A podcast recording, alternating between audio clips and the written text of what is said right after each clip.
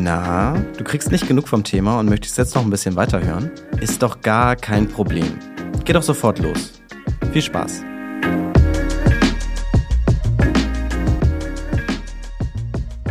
Ja, ich sitze hier gerade an einem sehr, sehr großen Tisch mit zwei Menschen mir gegenüber. Vielleicht können die beiden mir einmal kurz erzählen, wer sie sind und wo wir hier eigentlich gerade sitzen. Ganz genau sitzen wir hier im Konferenzraum der Börse Hamburg. Mein Name ist Kai Hohmann und ich bin stellvertretender Geschäftsführer der Börse Hamburg. Mein Name ist Ulf Timke. Ich bin hier der Leiter der Handelsüberwachungsstelle der Börse Hamburg.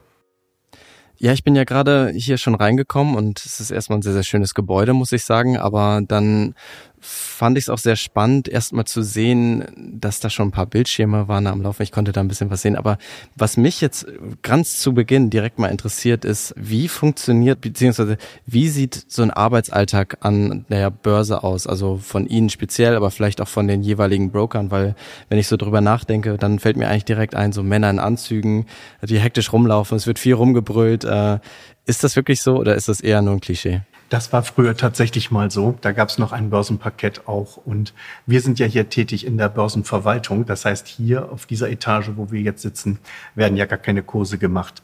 Bei uns an der Börse Hamburg werden die Kurse noch durch Makler festgestellt. Also tatsächlich sitzen dort Menschen vor Bildschirmen und führen Angebote und Nachfrage zusammen.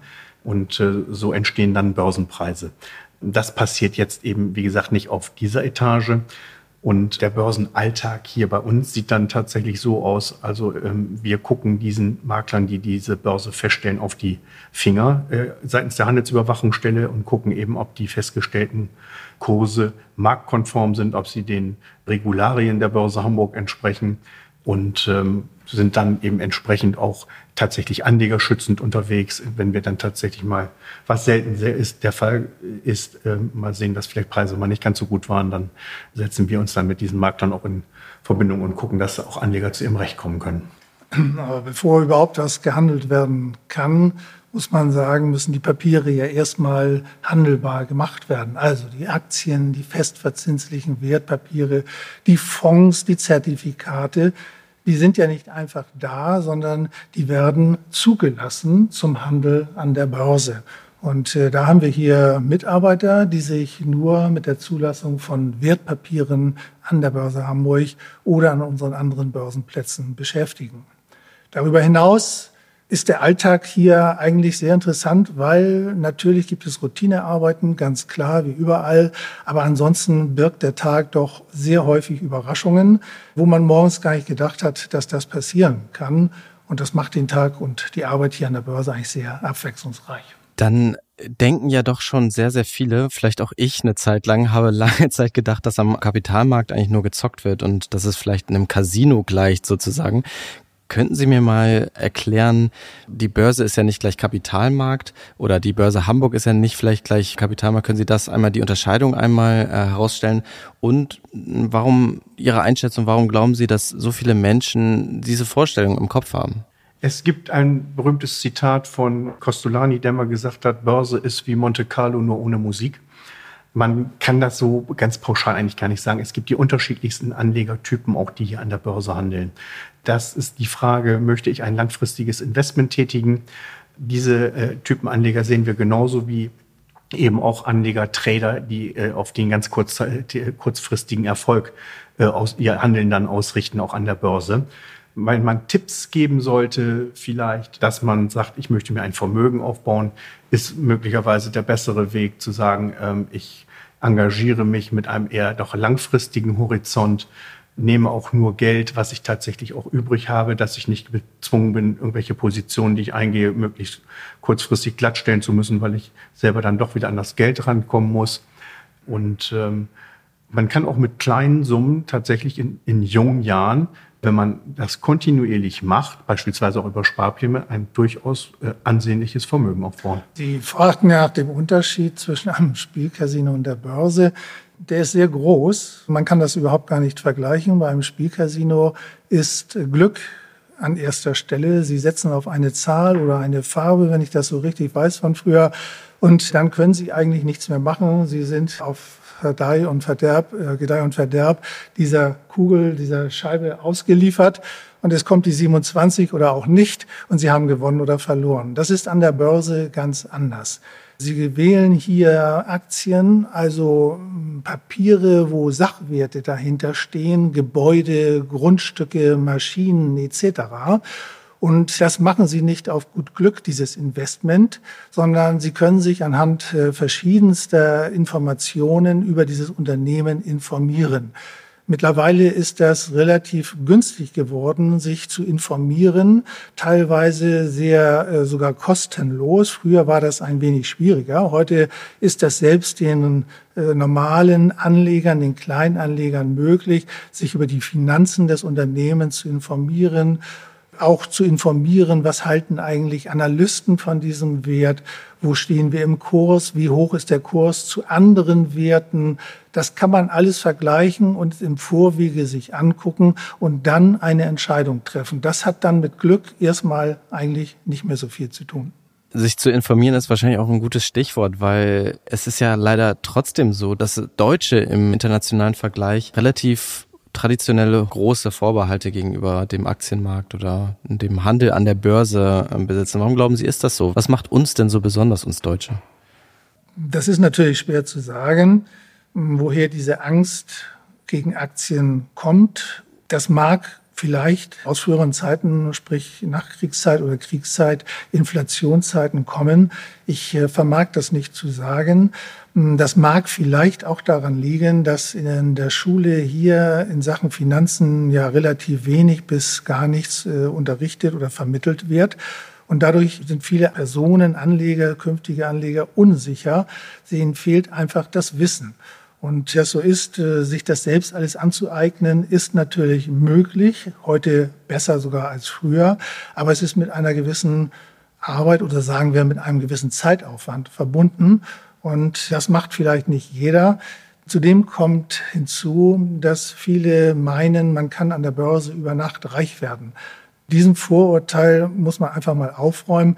Das ist hier nicht möglich. Natürlich gibt es wie beim Lotto auch mal die Möglichkeit, dass man sechs Richtige hat und man hat vielleicht mal eine Aktie, die über Nacht äh, über 100 Prozent steigt. Das ist aber die absolut krasse Ausnahme. Das hat nichts mit dem Börsenalltag zu tun.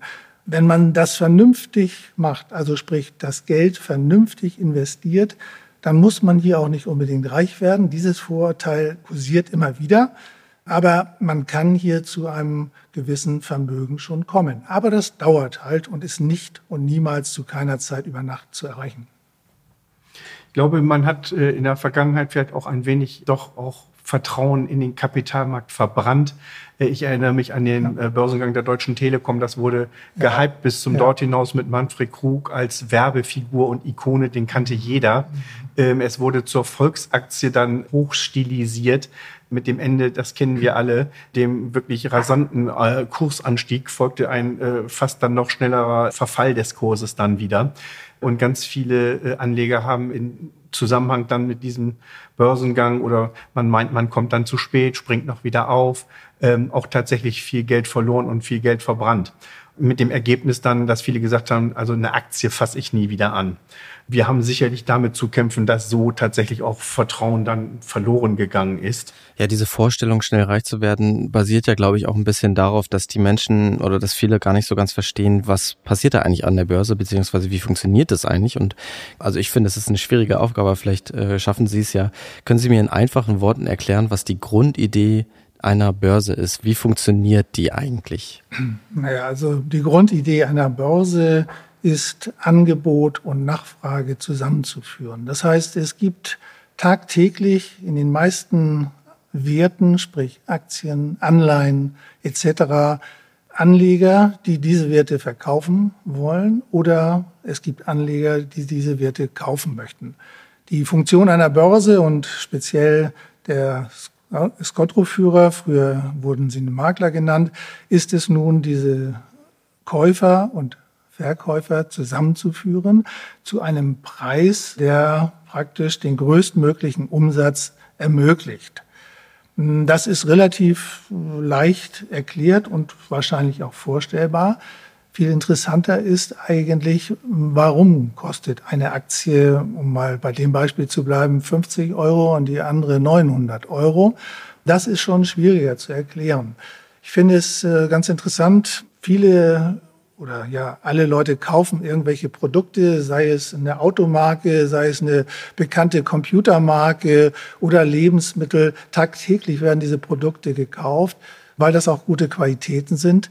Und keiner macht sich, oder nur ganz wenige, machen sich darüber Gedanken, was eigentlich dahinter steckt. Das sind sehr häufig Aktiengesellschaften, so wie beispielsweise bei den Automobilherstellern. Die haben Aktien, also Anteilscheine herausgegeben in einer großen Zahl und diese verkauft an Anleger. Das heißt, wenn ich eine Aktie, also einen solchen Anteilsschein erwerbe an der Börse oder über die Börse, dann bin ich Teilhaber, Aktionär dieser Gesellschaft. Nun kann man sagen, wenn man, ich nenne jetzt mal Automobilunternehmen XY, habe ich eine Aktie. Ja, ich bin Aktionär. Das ist natürlich dann ganz wenig. Aber es stellt, wenn man das genau nimmt, einen Anteil an diesem Unternehmen dar. Und dieser Wert des Unternehmens, der setzt sich zusammen aus Gebäuden, aus Grundstücken und äh, Maschinen. Das sind mehr so die Sachwerte. Es gibt natürlich darüber hinaus auch ideelle Werte, die man so erstmal gar nicht greifen kann. Patente, gute Mitarbeiter etc. etc. Es gibt eine ganze Palette von Werten. Und äh, wenn man das zusammenrechnet, und das machen Fachleute, und durch die Anzahl der herausgegebenen Anteilsscheine, sprich Aktien teilt, dann hat man einen ersten Indikator, was eine solche Aktie, so ein Anteilsschein wert sein könnte. Kurze Pause, dann geht's weiter. Wenn ich investiere, ist es mir wichtig, dass ich meine Entscheidung selbstbewusst und sicher treffen kann. Mit den Sparplänen schon ab einem Euro und der einfachen Benutzeroberfläche bietet Scalable Capital mir und den mittlerweile über 600.000 anderen NutzerInnen in ganz Europa genau diese Möglichkeit. Wer sich wie ich am liebsten selbst ins Getümmel stürzt, ist beim Scalable Broker an der richtigen Adresse. Dort könnt ihr mit der Trading Flatrate unbegrenzt handeln, bekommt Zinsen auf euer Guthaben, eine professionelle Analyse eures Portfolios und zwar alles ganz easy und bequem in der Scalable App oder per Web. Du bist noch unentschlossen und willst das Investieren lieber in professionelle Hände geben? Dann könnte die digitale Vermögensverwaltung Scalable Wealth was für dich sein. So, jetzt schau aber ganz schnell in die Show Notes. Dort gibt's nämlich noch mehr Infos und dann geht's auch schon weiter mit dem Podcast. Aber was haben denn Unternehmen dann davon, dass sie an den Kapitalmarkt gehen? Ist es dann reine Finanzierung, also dass sie dadurch ihr ja, Eigenkapital erhöhen? Das auch. Und natürlich unterliegt man dann auch als Folgepflichten gewissen Transparenzpflichten. Das heißt, ich muss also tatsächlich Zahlenwerke auch offenlegen und durch eine Börsennotierung ähm, gewinne ich natürlich als Unternehmen auch viel mehr an Beachtung praktisch draußen in der Welt des Kapitalmarktes und habe es dann tatsächlich irgendwann vielleicht sogar mal etwas leichter, mich auch wieder zu refinanzieren, sei es durch die Ausgabe neuer Aktien oder eben aber auch durch die Aufnahme von Fremdkapital. Weil ich eben an der Börse notiert bin, habe ich eben sehr hohe äh, Pflichten, was die Transparenz angeht, die ich sonst eben nicht hätte. Ja, das sind ja eigentlich nur Argumente, um an die Börse zu gehen, finde ich. Also warum ist es dann so, dass zum Beispiel manche Unternehmen, wie die ich jetzt zum Beispiel gut finde, ähm, dass so ein engen Klamottenhersteller zum Beispiel, der fair produziert, warum finde ich den dann nicht an der Börse? Also warum setzt der sich nicht hin und sagt, ich will jetzt auch an die Börse gehen, ich will jetzt auch gelistet sein sozusagen? Was hält dann solche Leute oder solche Unternehmen vom Börsengang ab? Das ist eben oftmals eine Frage der Philosophie. Nicht jedes Unternehmen und ganz häufig auch Familienunternehmen sagen, wir möchten gar nicht so transparent sein und das alles zeigen, was wir hier haben und schon gar nicht unser Zahlenwerk veröffentlichen. Und wir kommen auch ja praktisch so noch zurecht, weil wir eben ein gutes Standing als Unternehmen haben und können uns auch anderweitig noch finanzieren. Andere gehen genau den anderen Weg, aber das ist eben, es gibt verschiedene Wege. Kommt hinzu, dass mit einer Notierung an der Börse wie Herr Timke ja schon vorhin sagte, große Verpflichtungen verbunden sind. Transparenzverpflichtungen. Nicht nur, dass man das nicht möchte, sondern das macht auch richtig viel Arbeit, muss man mal sagen. Und das kostet natürlich auch Geld. Jahresberichte und was es dort alles zu erfüllen gibt, Transparenzpflichten, das ist nicht mal so eben finanziert. Das kostet Geld. Und das will vielleicht auch nicht jeder, weil er vielleicht, so wie Sie ja eben sagten, Herr Timke, noch genug Finanzen hat und nicht unbedingt angewiesen ist auf den Kapitalmarkt, in diesem Sinne auf dem Eigenkapitalmarkt. Und wenn ich Aktionäre habe, haben die Mitspracherechte. Richtig. Denn es gibt Hauptversammlungen, die ja. ich als börsennotierte AG abhalten muss. Und da reden dann eben alle Eigentümer mit. Und das sind dann eben auch welche, die nur wenige Aktien haben. Oder ich habe dann nicht mehr so als Unternehmen den Einfluss darauf, wer eigentlich jetzt Aktionär ist, wenn ich an der Börse bin, weil da kann ja bekanntermaßen jeder kaufen und verkaufen. Ja, aber sobald man dann ja am Aktienmarkt ist und dann diese Anteile verkauft, sieht man dann, beziehungsweise kommt es dann ja zu steigenden und fallenden Kursen. Wie passiert das? Das habe ich mich immer schon gefragt. Also man sieht das ja dann oft in den Nachrichten, dann fallen die Kurse oder sie steigen, dann ist es grün oder rot. Wie passiert es dann, dass ein Kurs von einem Unternehmen, das vielleicht erfolgreich ist, dass es dann einfach mal kurzzeitig sinkt, der Kurs? Ganz platt gesprochen, diese Börsenkurse kommen zustande durch Angebot und Nachfrage. Und wenn die Börsenkurse fallen, dann liegt das darin begründet, dass wir eine deutlich, deutlich vermehrte Angebot haben und relativ wenig Nachfrage. Und das sieht man insbesondere in krisenhafteren Situationen oder in sogenannten Crashs mal. Da wird wirklich also blind dann alles verkauft, komplett unabhängig von irgendwelchen Qualitäten des Unternehmens und wie die bewertet sind das ist ein letztlichen Fall auch von Börsenpsychologie. Und sowas muss man vielleicht als Anleger tatsächlich auch aushalten können, wenn ich mit einem sehr langen Anlegerhorizont unterwegs bin. Ja, und wenn ich jetzt in mein Depot gucke, dann ist es ja am Ende des Tages dann auch so, dass es entweder hochgegangen ist oder es ist runtergegangen. Und da habe ich mich auch immer schon gefragt, wo kommt dieses Geld dann letztlich her? Vielleicht ist es eine sehr, sehr schwierige Frage. Also für mich war es immer schon so, dass ich mich dann am Ende gefragt habe, ja, jetzt steht hier plus 12 Euro. Was? Ich habe ja gar nichts gemacht. Ich habe ja nur einmal gekauft und mich dann zurückgelehnt. Wie, was ist da passiert? Also wie es ist nämlich gar nichts passiert. Das ist ja alles noch, wenn Sie so wollen, Buchgewinn oder Buchverlust. Erst in dem Moment, wo Sie tatsächlich das realisieren, also sprich verkaufen, dann haben Sie den Indikator, ich habe jetzt mit Gewinn oder mit Verlust verkauft. Alles andere ist immer nur eine Momentaufnahme. Ich glaube, man muss auch vielleicht nochmal darauf hinweisen, über welchen Horizont wir hier sprechen, über welchen zeitlichen Horizont wir sprechen bei der Geldanlage. Wenn man die Geldanlage vernünftig gestalten will, dann sprechen wir nicht über zwei, drei Tage, drei, vier Wochen, sondern dann sprechen wir eventuell über Jahre. Das muss einem klar sein. Und dann kann man auch ganz andere Qualitäten von Aktien kaufen. Und dann spielt es auch gar keine Rolle, ob da auf dem Depotauszug heute mal plus 10 Euro und morgen minus 9 Euro steht. Man muss den Trend sehen bei der Sache.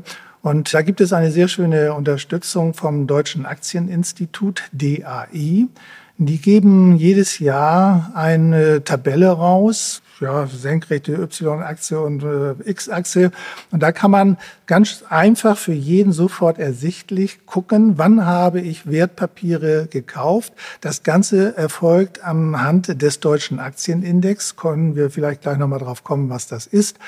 Und dann kann man sehen, ich habe beispielsweise 1980 den Index in Anführungszeichen zu diesem Preis oder Aktien gekauft und ich würde, wenn ich heute verkaufe, diesen Stand bekommen. Und wenn man sich diese Tabelle anguckt, das ist jetzt natürlich so im Audiobereich ein bisschen schwer zu erklären. Wenn man sich aber diese Tabelle anguckt, dann sind in dem Schnittpunkt dieser Jahre entweder ein rotes oder ein grünes Feld. Und diese Tabelle ist im großen, weiten Grün. Das heißt, ich habe in den einzelnen Jahren ein Plus gemacht. Natürlich gibt es immer wieder Jahre, wo man auch mal ein Minus gemacht hat. Das ist normal, soll aber den, der längerfristig anlegt, und das gehört ja eigentlich zu einer vernünftigen, soliden Geldanlage dazu, dann gar nicht stören. Also diese Meinung von vielen, die Anlage in Aktien ist gefährlich, das mag sein, wenn man das in einem sehr kurzen Zeitraum betrachtet. Wenn man das aber über einen langen Zeitraum betrachtet, dann ist das leicht zu widerlegen. Das ist überhaupt gar kein Problem. Das resultiert daher, dass die Unternehmen natürlich wachsen. Das Bruttosozialprodukt, jetzt bringen wir mal so einen kleinen Fachbegriff hinein, das liest man ja auch in den Zeitungen, das wächst. Natürlich fällt das auch mal. Das ist normal an einem Markt, aber langfristig steigt es. Und deswegen ist langfristig die Anlage in Aktien nicht riskant. Kurzfristig kann das sicherlich so sein. Und ganz grundsätzlich sollte man unbedingt als Anleger Folgendes auch beherzigen. nicht alle Eier in einen Korb legen. Das heißt also, wenn ich tatsächlich in Aktien investieren möchte, sollte ich vielleicht nicht nur in ein Unternehmen oder in zwei Unternehmen und vielleicht auch noch gerade welche, die im Moment gerade gehypt werden, investieren, sondern ich sollte versuchen, eine möglichst breite Streuung hinzubekommen. Das heißt, auch unterschiedliche Branchen zu nehmen. Die Welt ist größer als Deutschland. Der Anlagehorizont ist teilweise eben bei ganz vielen Anlegern hierzulande auf deutsche Unternehmen beschränkt. Klar, das hat natürlich so ein bisschen den Hintergrund, da liest man auch ein bisschen mehr in der Zeitung drüber. Aber die Welt ist groß. Im Moment, äh, man sieht eben auch viele große amerikanische Unternehmen, die relativ erfolgreich sind. Der asiatische Markt ist spannend. Und wenn man glaubt also selber, man kann das alles nicht so richtig überschauen und das ist mir alles viel zu kompliziert, gibt es auch einfache Wege, wie ich tatsächlich ein Aktieninvestment breit streuen kann, indem ich mir auch Fonds kaufen kann. Ja, da gibt es dann den Unterschied zwischen aktiv und passiv gemanagten Fonds. Beim aktiv gemanagten Fonds gibt es einen Fondsmanager, dem vertraue ich mein Geld an und der nimmt die Aktienauswahl vor und kauft ganz gezielt dann entsprechend Aktien ein, je nach Gusto, sage ich mal. Es gibt also Fonds, äh, die investieren nur in Technologiewerte, andere vielleicht in Autowerte. Manchmal ist das länderbezogen. Und da kriegt man zumindest eine sehr, sehr breite Streuung hin. Das hat immer den großen Vorteil, wenn es dann aus diesem Strauß buntem einigen Unternehmen nicht so gut geht, dann tut das nicht ganz so doll weh, als wenn ich diese Werte jetzt als Einzelwerte bei mir im Depot habe. Und dann gibt es noch wieder das, wie gesagt, das sind aktiv gemanagte Fonds, wo es einen Fondsmanager gibt, der für mich diese Investmentauswahl trifft. Was an der Börse auch gehandelt wird und in zunehmendem Maße auch wirklich immer mehr und eine richtige Erfolgsstory ist, sind sogenannte ETFs. Das sind Exchange Traded Funds. Da gibt es keinen Fondsmanager, der für mich die Auswahl trifft, sondern die bilden im Grunde genommen ganz einfach nur Indizes nach. Nehmen wir ein Beispiel, der bekannteste deutsche Index ist der DAX. Dann gibt es zum Beispiel einen ETF auf den DAX und wenn ich mir den kaufe, kaufe ich mir die gesamten 40 Werte, die in diesem DAX enthalten sind und zwar im gleichen Verhältnis in der Gewichtung, wie sie auch im DAX heute sind. Das heißt, ich kann also ein solches Investment in Wertpapiere und in Aktien mir auch relativ leicht machen. Und man sollte vielleicht, also das ist das eine, zum nicht immer alle Eier in einen Korb, auch vielleicht nicht, wenn man jetzt mal eine bestimmte Summe zur Verfügung hat, alles auf einmal investieren, sondern das durchaus aufteilen. Dieses Market Timing zum Höchststand gehe ich wieder raus, das funktioniert nicht. Das weiß niemand, wie die Börse morgen und übermorgen ist. Aber wenn ich so etwas kontinuierlich mache und zum Beispiel über Sparpläne, und es gibt auch Sparpläne tatsächlich auf ETFs, dann habe ich die Möglichkeit, peu à peu mit einer gewissen Summe, und das können auch kleine Summen sein, das kann man schon ab 50 Euro machen oder vielleicht sogar fast noch niedriger, praktisch etwas bespart. Man hat einen Sparplan, man muss sich dann nicht mehr drum kümmern. Das macht dann in der Regel das depotführende Kreditinstitut. Und so habe ich eben die Möglichkeit, auch breit zu steuern, indem ich mir einfach ein paar ETFs angucke. Auch da gibt es was Spannendes. Der bekannteste ist der Index, den wir so haben, ist der MSCI World. Da habe ich also weit über 1000 Unternehmen weltweit drin abgebildet. Also eine noch breitere Streuung kriegt man kaum hin, muss man aber auch als Anleger wieder so ein bisschen aufpassen. Der ist sehr US-lastig. Und dann muss man auch immer gucken, wenn man viel US hat, hat man dann auch Währungsrisiken. Ähm, sowas muss man im Auge behalten, aber auch so etwas gibt es noch wieder, dass die Währungsrisiken rausgenommen werden können. Das kostet dann in der Regel etwas mehr an Gebühren. Aber es gibt, die Palette ist schier unendlich. Jetzt muss ich doch schon nochmal nachhaken, weil es interessiert mich ja doch, wie das dann zustande kommt, dieser Gewinn, den ich am Ende habe. Sagen wir mal, ich habe jetzt drei Jahre lang einen ETF bespart und verkaufe dann meine Anteile letztlich, dann habe ich ja letztlich Gewinn gemacht. Und ich frage mich dann, wo kommt dieser Gewinn her? Weil ich habe ja eigentlich nichts gemacht, außer immer wieder Geld reinzupumpen. Ist es dann wirklich nur der Anteil am Wachstum des Wirtschaftssystems oder? Naja, zunächst einmal haben Sie wahrscheinlich alles richtig gemacht, wenn Sie nach drei Jahren einen Gewinn erzielt haben.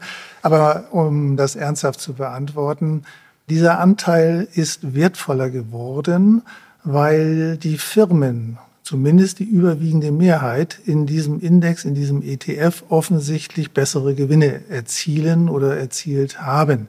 Das heißt, die Anleger haben diese Werte mehr nachgefragt, weil diese Firmen erfolgreich waren oder auch sind.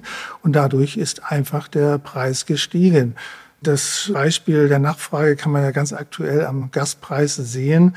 Die Nachfrage ist da, es steigt, steigt immer mehr, steigt um das Dreifache. Der Preis verdreifacht sich, das Angebot ist gleich geblieben. Das Spiel ist eigentlich immer das gleiche, ob Aktien, Rohstoffe oder was auch immer. Die Nachfrage treibt den Preis und die Nachfrage kommt, wenn die Unternehmen erfolgreich sind. Und so steigt ihr Depot, ohne, wie Sie so sagen, eben, ich habe eigentlich gar nichts gemacht. Ja, aber es kommt dann ja auch oft dazu, dass Kurse dann auch nochmal fallen. Aber wie kann man sich denn dagegen schützen letztlich? Also das ist äh, durchaus möglich, wenn man Aktien besitzt und die steigen und man ist nicht sicher, ob man sie nun verkaufen soll, sprich den Gewinn, den man erzielt hat, mitnehmen möchte oder die Aktien steigen weiter. Wir können alle nicht in die Glaskugel gucken, beziehungsweise wir können reingucken, aber was rauskommt, ist dann doch unsicher. Es gibt an der Börse sogenannte Stop-Loss-Orders.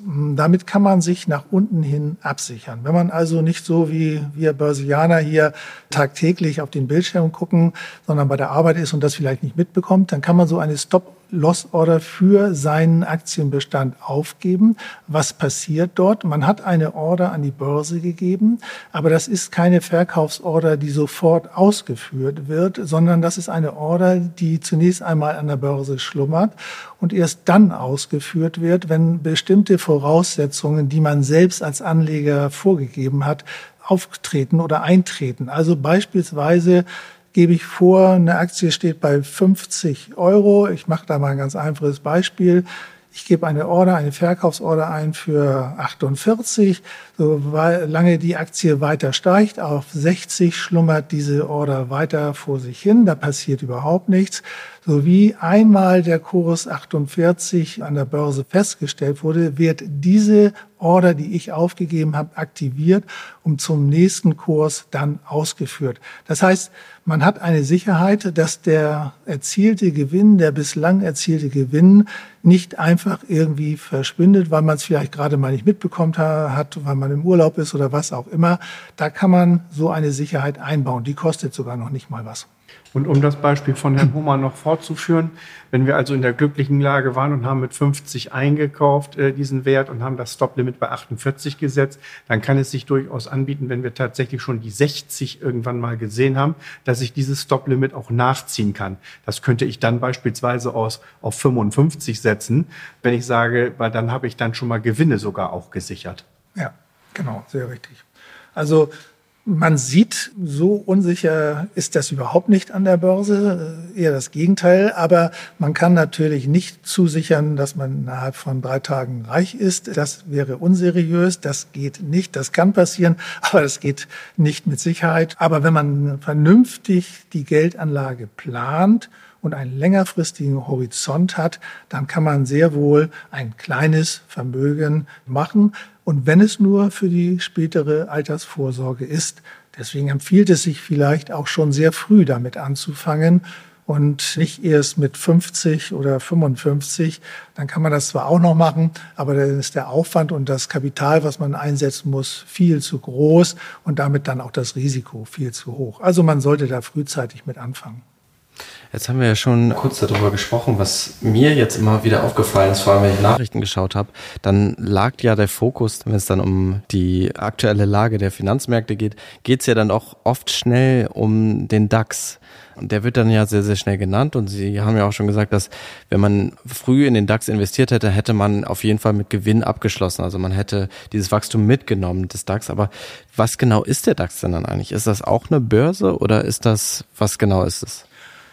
Der DAX, also der deutsche Aktienindex, ist ja nur ein Index von vielen Hunderten oder vielleicht sogar Tausenden auf der Welt. Herr Timke nannte ja vorhin schon einige andere.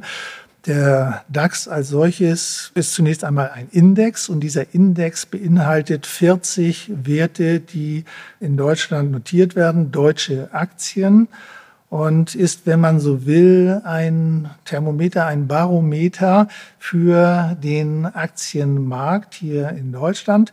Das ist so ein erster Blick, um mal schnell zu sehen, wo stehen wir eigentlich momentan. Das äh, hat nicht zu sagen, dass es auch Aktien gibt, äh, wenn so ein Index steigt, die auch an dem Tag mal fallen. Aber es sind halt die 40 größten oder wichtigsten Aktien, kapitalkräftigsten Aktien, die hier notieren und ist wie so ein Fieberthermometer, wenn man so will. Vielleicht einfach ausgedrückt. Ja, ich habe auf jeden Fall eine Menge mitgenommen und ich glaube, die ganzen Vorurteile, die haben sich auf jeden Fall geklärt für mich. Zum Abschluss würde ich Sie beide gerne nochmal fragen, was würden Sie denn persönlich jemanden raten, wie mir zum Beispiel, der jetzt ein bisschen zögerlich ist, sein Geld an die Börse zu bringen? Wie könnte man da denn eigentlich einen guten Weg da, damit fahren letztlich? Also ich glaube, wenn man jetzt wirklich bei Null anfängt, ich habe also noch keine Erfahrung an den Kapitalmärkten. Sie brauchen ja erstmal, Sie können als Privatanleger nicht selber an der Börse handeln. Sie brauchen zwingend ein Kreditinstitut, einen Broker, wo Sie ein Wertpapierdepot einrichten müssen und wo auch ein sogenanntes Wertpapierverrechnungskonto geführt wird. Und das ist natürlich die Frage, zu welcher Bank gehe ich letztlich? Und das zeigt sich häufig eben auch in Kostenstrukturen. Was möchte ich? Möchte ich noch Beratung haben? Ist vielleicht für mich der Gang in die Filiale richtig? Was viele junge Trader eben machen, sie gehen zu sogenannten Neo-Brokern. Das sind praktisch Online-Broker, die keinerlei Beratung anbieten. Das ist Execution Only, nur Ausführung. Da kriegen Sie eben sehr günstige Konditionen beim Kauf oder Verkauf von Wertpapieren. Das muss jeder für sich selber letztlich entscheiden. Wir sind da als Börse auch, wie gesagt, auch neutral. Aber ich glaube, es ist schon mal nicht verkehrt, als Grundsatz zu sagen, man sollte vielleicht so seine Kosten dann auch schon mal so im Auge behalten. Werden Depotgebühren verlangt? Und kann ich also praktisch vernünftig kalkulieren, dass ich vielleicht auch mit kleineren Beträgen schon klarkomme. Wenn ich größere Summen anlege, ist das vielleicht noch wieder was anderes auch. Ich würde sogar noch früher anfangen. Wer also, so wie Tim gesagt hat, bei Null anfängt, der sollte nicht gleich irgendwas investieren, weil er vielleicht gerade mal 1000 oder 5000 Euro hat. Vielmehr sollte er einfach mal die Medien sich angucken, vielleicht auch mal eine Zeitung kaufen wie ein Handelsblatt oder ähnliches. Auch wenn er im ersten Schritt vielleicht nur fünf Prozent versteht von dem, was da drin steht, einfach ein Gefühl für den Markt entwickeln. Warum steigen Kurse? Warum fallen sie? Bei welchen Nachrichten fallen sie? Bei welchen Nachrichten steigen sie? Das ist spannend zu beobachten und äh, sowas sollte man vielleicht mal ein Jahr lang machen. Und noch besser ist es vielleicht, wenn man auch mal an einem Börsenspiel, die gibt es ja mittlerweile auch zuhauf, teilnimmt. Da kann man kein Geld verlieren, da kann man im Gegenteil nur Geld gewinnen. Meistens gibt es ja irgendwie Auto oder 10.000 Euro oder ähnliches. Das ist aber sehr realitätsnah und da lernt man, glaube ich, sehr viel, was das Gefühl für Aktien und für Aktienmärkte anbelangt. Und ich glaube gar nicht so sehr, dass die Kosten zu Anfang das Problem sind. Mittlerweile sind Orders auch an der Börse so günstig geworden, dass das eigentlich gar nicht mehr so großartig ins Gewicht fällt. Viel schlimmer ist es, wenn man eine Fehlentscheidung trifft. Da kann man schnell mal 20 Prozent verlieren. Und das, glaube ich, ist gerade am Anfang psychologisch nicht so unbedingt gut. Ich kann da aus Erfahrung sprechen. Als ich damals anfing, vor nunmehr, ich glaube, 40 Jahren, kaufte ich, kann das nennen, Dom Petroleum, weil ich dachte, Erdöl geht immer. Leider war ich dann kurz nach dem Kauf jedenfalls in diesem Wert pleite, weil die Konkurs anmeldeten, aus welchen Gründen auch immer. Und das hat, kann ich sagen, mich psychologisch, also sage ich mal, nicht unbedingt für die Aktien eingestellt.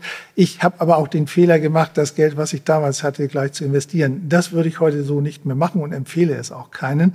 Einfach mal eine Zeit lang ein Gefühl für die Märkte entwickeln. Das ist ganz wichtig, wenn da Fachbegriffe um sich geschmissen werden, Kurz-Gewinn-Verhältnis oder Cashflow oder all sowas. Das ist alles kein Hexenwerk. Das muss man mal gelesen haben. Es gibt genug Möglichkeiten, sich das einfach erklären zu lassen dann vielleicht auch mal mit einem Berater bei der Bank sprechen. Und wenn man da ein Dreivierteljahr oder Jahr sich schlau gemacht hat, dann einmal anfangen, richtiges Geld zu investieren. Ich glaube, das ist eine ganz schlaue Methode. Es gibt übrigens, wenn ich das zum Schluss noch sagen darf, einmal hier bei uns in Hamburg, aber auch in verschiedenen anderen Städten einen sogenannten Börsentag. Der ist in diesem Jahr nach zwei Corona-freien Jahren am 12. November 22 in der Handelskammer in Hamburg, also hinter dem Rathaus. Und dort ist eine sehr gute Möglichkeit, völlig neutral mit verschiedensten Emittenten und Finanzdienstleistern zu sprechen, ohne dass man gleich irgendwas unterschreiben muss oder ein Konto eröffnen muss oder ähnliches. So, und da kann man ganz schön sehen, was hat der eine für eine Meinung, was hat der andere für eine Meinung.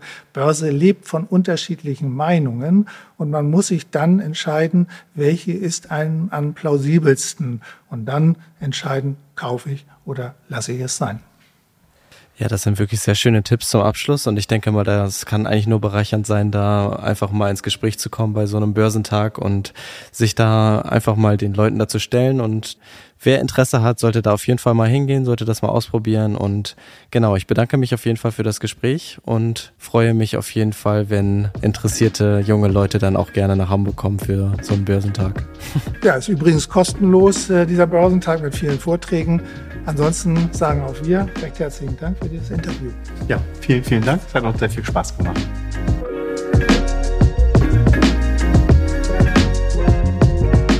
Expedition Interview ist ein Mint Original Podcast. Idee, Moderation und Produktion Jerit Schmidtke. Schnitt Yoshimi Saravia. Für mehr feinen Content folgt uns auf Instagram, TikTok oder LinkedIn.